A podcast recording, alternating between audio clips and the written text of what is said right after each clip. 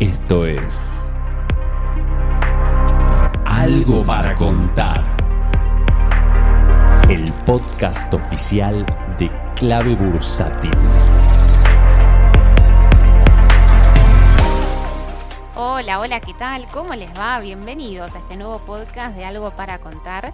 Quien les habla en el día de hoy, Marucape, y vamos a estar conversando de aquellos eventos importantes que se van a estar dando a lo largo de esta semana y que tenemos que estar muy preparados porque posiblemente veamos bastante volatilidad en la bolsa.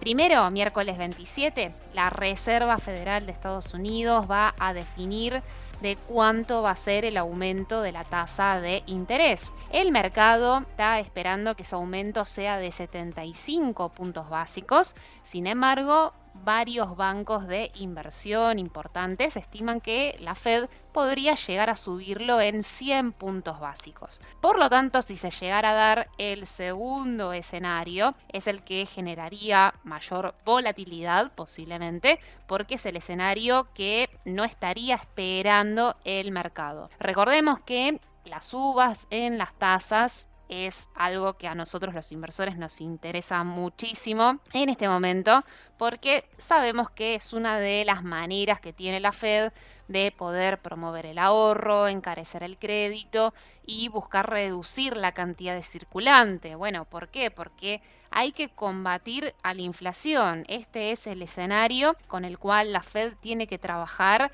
en el día de hoy. Eh, el último dato de inflación que se dio a conocer es del 9.1% anual. Es una inflación que no se veía desde hacía 40 años atrás y eh, específicamente la Fed así ha manifestado que su prioridad es combatir la inflación. Por lo tanto, en principio deberíamos seguir esperando que a lo largo de este año se vayan dando estos aumentos en la tasa de una manera bastante acelerada como para que pueda ir atacando la inflación y que comience a ceder. El otro dato que tenemos que seguir muy de cerca se va a dar el jueves 28 cuando sepamos cuánto fue el aumento del PBI, del Producto Bruto Interno del segundo trimestre de este año. Recordemos que el primer trimestre el dato dio negativo y el mercado está esperando que los datos del segundo trimestre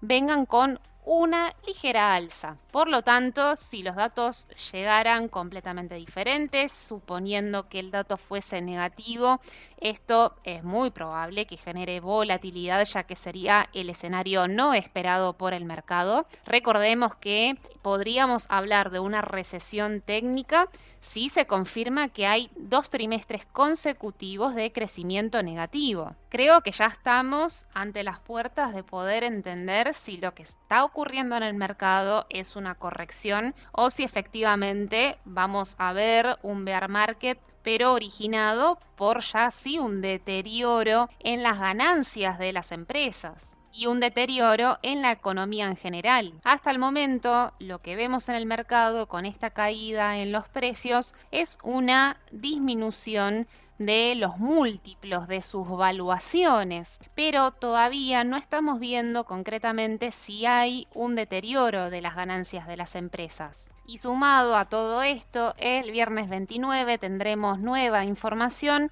relacionada a la inflación de Estados Unidos. Así que como vemos tenemos un montón de datos muy relevantes que vamos a estar viendo a lo largo de esta semana. Sumemos también miércoles tenemos presentación de resultados de Meta o Facebook. El jueves tenemos presentación de resultados de Apple y de Amazon. Y el viernes tenemos presentación de resultados de empresas como Chevron o ExxonMobil y Procter Gamble. Creo que más allá de la volatilidad de corto plazo que vamos a poder ver quizás o probablemente, es importante lo que va a estar ocurriendo estas semanas como para poder proyectar y pensar quizás a plazos mayores, porque, a ver, sabemos que la economía tiene muchas veces efectos que no son inmediatos, sino que llegan después.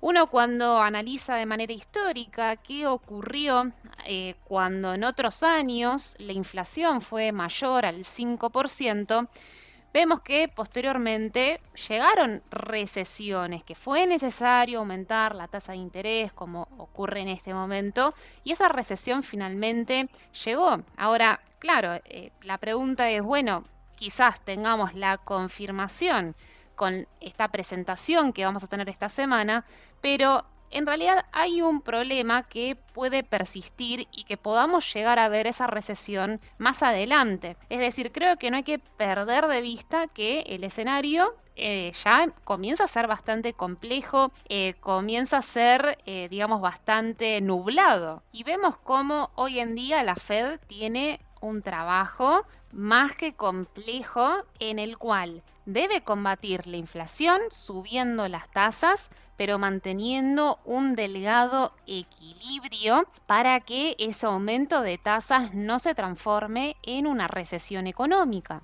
Por otro lado, uno puede estudiar la curva de rendimientos de los bonos, si bien hace un tiempo ya que se viene hablando de la curva invertida, cuando tomamos el tramo de dos años contra 10 años, Quizás a mí me gusta tomar más un tramo más corto, podría ser de tres meses, compararlo con 10 eh, eh, años y de esa manera tener un aproximado a lo que es el spread bancario, es decir, esa, esa ganancia que obtendría el banco por la diferencia entre la tasa que tiene que pagar por los depósitos que toma versus la tasa que cobra eh, por los préstamos a largo plazo a sus clientes. Cuando la curva de rendimientos es positiva, esta brecha también es positiva, mientras que cuando la curva se invierte, ese spread entonces ya pasa a ser negativo o en el caso de ser una curva aplanada, cada vez es menor esa ganancia o ese incentivo que puede tener los bancos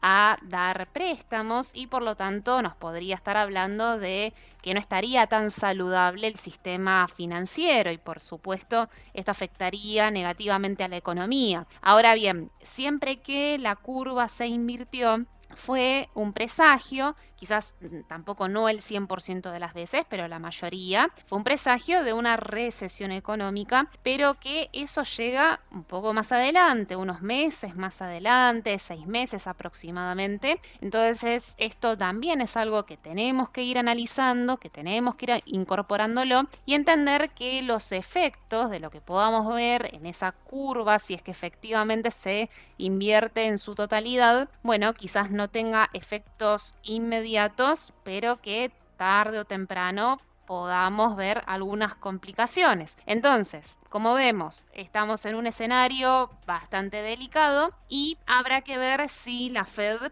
puede de alguna manera que este eh, aterrizaje del avión sea suave. Así que bueno, lo que vamos en esta semana creo que nos va a dar bastantes indicios de lo que podemos esperar, no solamente en lo inmediato, sino también con plazos mayores. Esto fue todo por hoy, espero que te sirva, que te sea de utilidad y yo desde acá te saludo, me despido y nos encontraremos en una próxima oportunidad. Adiós.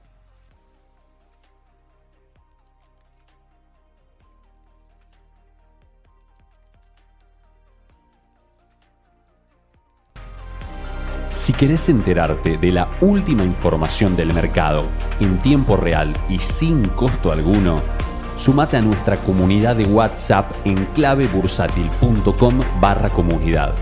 Un espacio de inversores para inversores.